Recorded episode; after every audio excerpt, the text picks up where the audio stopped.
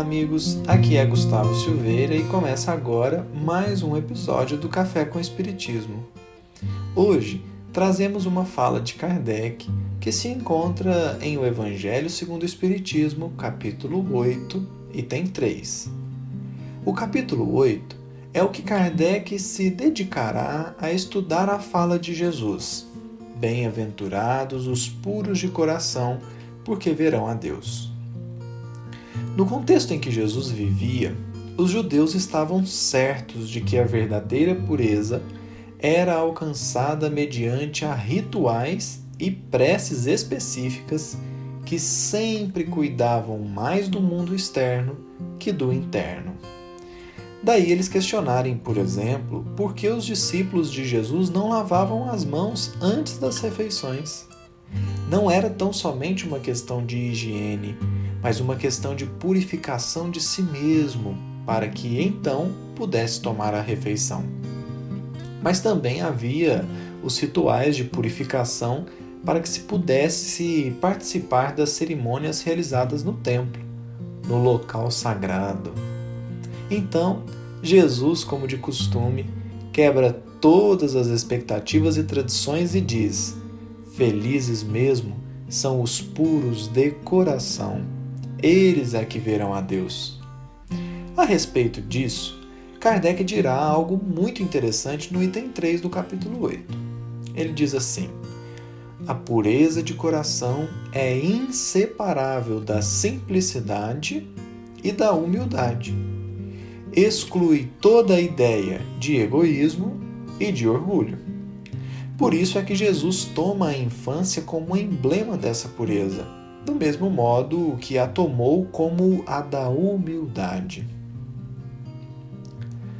Portanto, aqui Kardec cria um vínculo muito forte entre simplicidade e humildade e a pureza de coração. Isso porque a ideia de pureza retoma a ideia de ausência de chagas, ausência de feridas, ausência de mácula.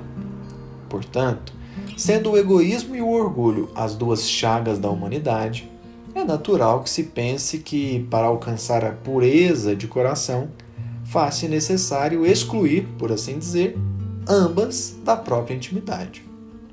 Todavia, há aqui o um ensinamento do codificador que gostaríamos de destacar. Quando ele diz que a pureza de coração é inseparável da simplicidade e da humildade e, que a pureza de coração exclui toda a ideia de egoísmo e orgulho, Kardec está fazendo dois contrapontos muito importantes. Um sobre simplicidade e egoísmo, e o outro sobre humildade e orgulho. Talvez esse último já seja até bastante discutido, porque é natural pensarmos que o humilde não é orgulhoso e vice-versa. Mas o que nos chama a atenção aqui é que Kardec faz o contraponto entre simplicidade e egoísmo.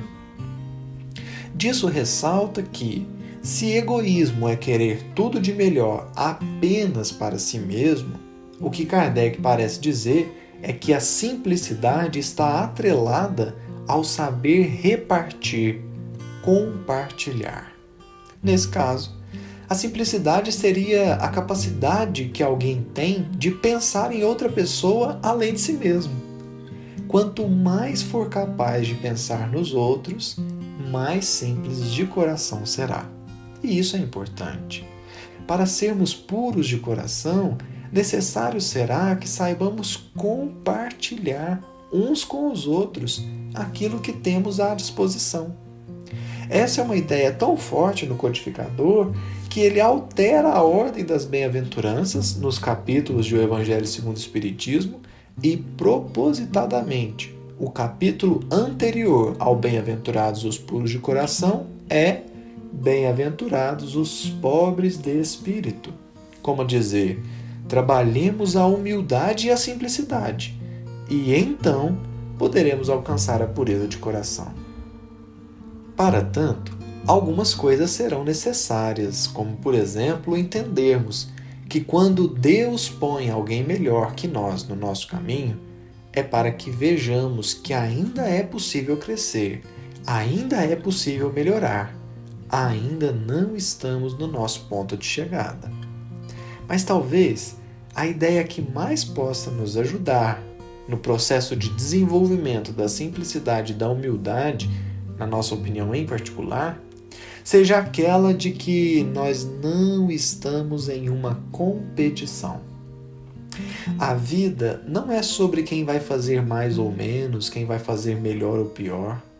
Não se trata de competir com o outro, de apostar quem consegue mais.